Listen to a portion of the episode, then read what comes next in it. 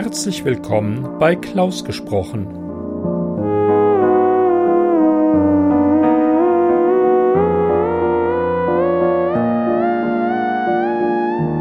Am Mikrofon Klaus Neubauer.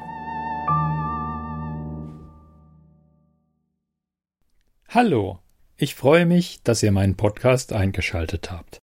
Heute mit einer kurzen Geschichte von Andrea H.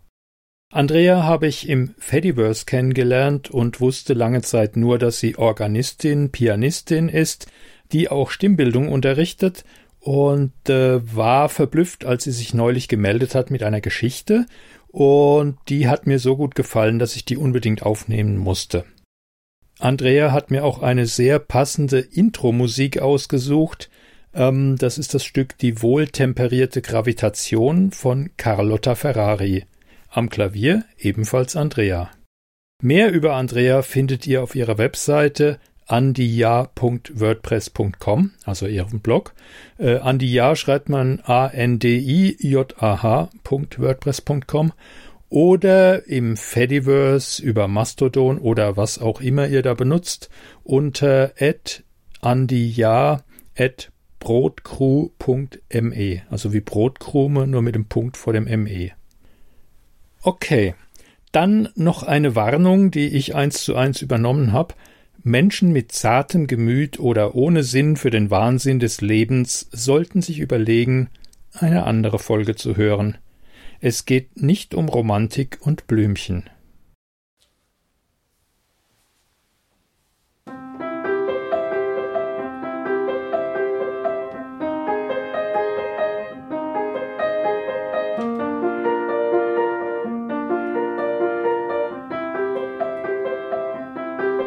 Der Liebesbrief von Andrea H.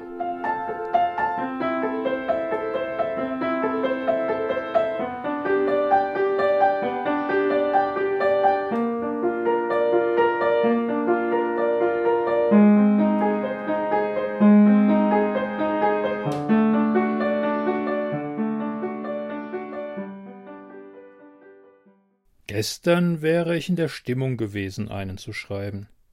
Ich habe es nicht getan. Warum weiß ich nicht.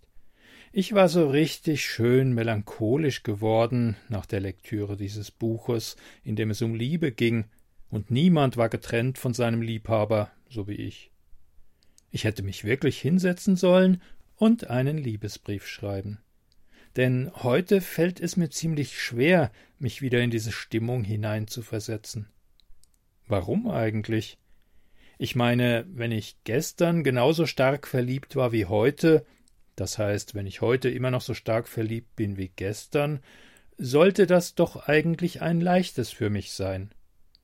Bedeutet die Tatsache, dass ich heute nicht in der Stimmung bin, einen Liebesbrief zu schreiben, dass ich nicht mehr liebe?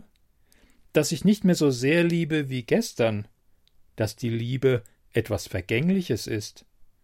Gut, dass die Liebe vergänglich ist, bleibt eine Tatsache. Niemand liebt ständig und mit der gleichen Intensität, oder doch?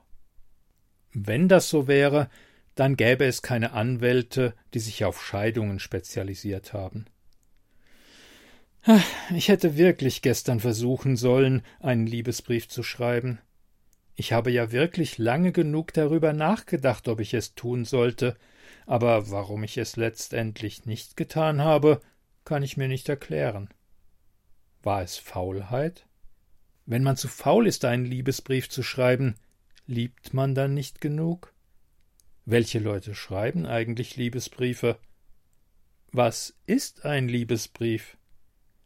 Muss ein Liebesbrief immer eine wirkliche Liebeserklärung enthalten, so mit vielen Beteuerungen, die sich immer um das Wort Liebe ranken? Kann ein Liebesbrief nicht auch einfach ein Brief an den Liebsten sein, an den man einfach einen besonderen Satz anfügt, wie Ich liebe dich? Aber ist dieser Satz wirklich noch so besonders? Die meisten Leute verwenden ihn ja fast schon, ohne darüber nachzudenken. Ich sehe mich außerstande, heute einen Liebesbrief zu schreiben. Natürlich, wenn ein Liebesbrief einfach nur die Worte Ich liebe dich enthalten soll, dann ist es einfach. Aber wenn es mehr sein soll, wenn man mehr Poesie haben möchte, mehr Romantik, dann wird es schon schwieriger. Gestern wäre ich in der Stimmung gewesen. Heute ist es zu spät. Überhaupt etwas Seltsames, so ein Liebesbrief. Muss er mit Tinte geschrieben werden und einem Füllhalter von guter Qualität? Genügt Bleistift? Darf es etwas so Profanes wie ein Kugelschreiber sein? Oder hat die Farbe eine Bedeutung? Rot. Rot wie die Liebe, so sagt man. Rot wie Blut. Davon hätte ich ja genug. Jeder Mensch besitzt einige Liter. Wie viel es wirklich ist, weiß ich erst seit heute. Was musstest du auch in mein Küchenmesser laufen? Noch dazu, wo es auf der Höhe deines Bauches war. Du hättest ja daran vorbeilaufen können. Aber du schienst auch wissen zu wollen, wie viel Blut du in dir hast. Und Briefe wolltest du von mir, Briefe, in denen ich dir von meiner Liebe erzählte. Gestern, ja, gestern hätte ich einen solchen Brief schreiben können. Da warst du weg, da war es schön, von dir zu träumen und dich so zu machen, wie du nie gewesen bist. Ich hätte dich gerne anders gehabt. Jetzt habe ich dich gar nicht mehr. Du sagst nichts. Ich glaube, du bist tot. Erwartet ein Toter einen Liebesbrief? Erwartest du immer noch, dass ich dir einen schreibe? Du hast immer viel von mir erwartet. Ich glaube, ich hätte deine Erwartungen nie erfüllen können, selbst wenn ich es gewollt hätte. Ich wenigstens habe nicht versucht, dich zu ändern. Ich habe immer nur geträumt, wie du sein könntest. Aber glaube mir, ich habe nie davon geträumt, dich so zu sehen, zusammengekrümmt auf dem Küchenfußboden. Wer putzt eigentlich die Schweinerei weg? Natürlich, das muss ich wieder machen. Zum Scheidungstermin hätte ich ja auch erscheinen sollen, da ging es auch nicht ohne mich. Aber ich bin nicht gekommen.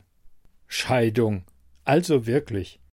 Du hast dich bei jemand anderem beschwert über mich, hast gesagt, ich sei verrückt, dass ich nicht lache.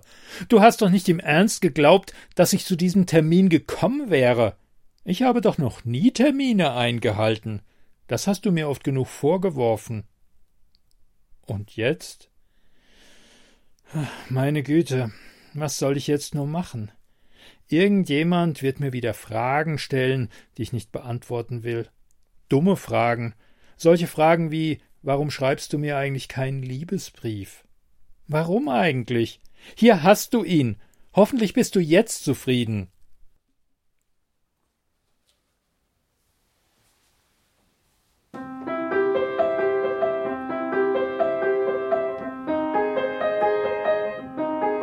Sie hörten Der Liebesbrief von Andrea H., gelesen von Klaus Neubauer.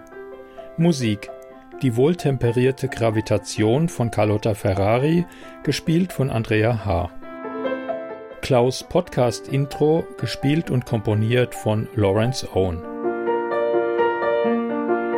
Ich bedanke mich für die Geschichte, fürs Zuhören und hoffe, ihr hört mal wieder rein. Macht's gut. Ciao eine Produktion des Podcasts klausgesprochen.de.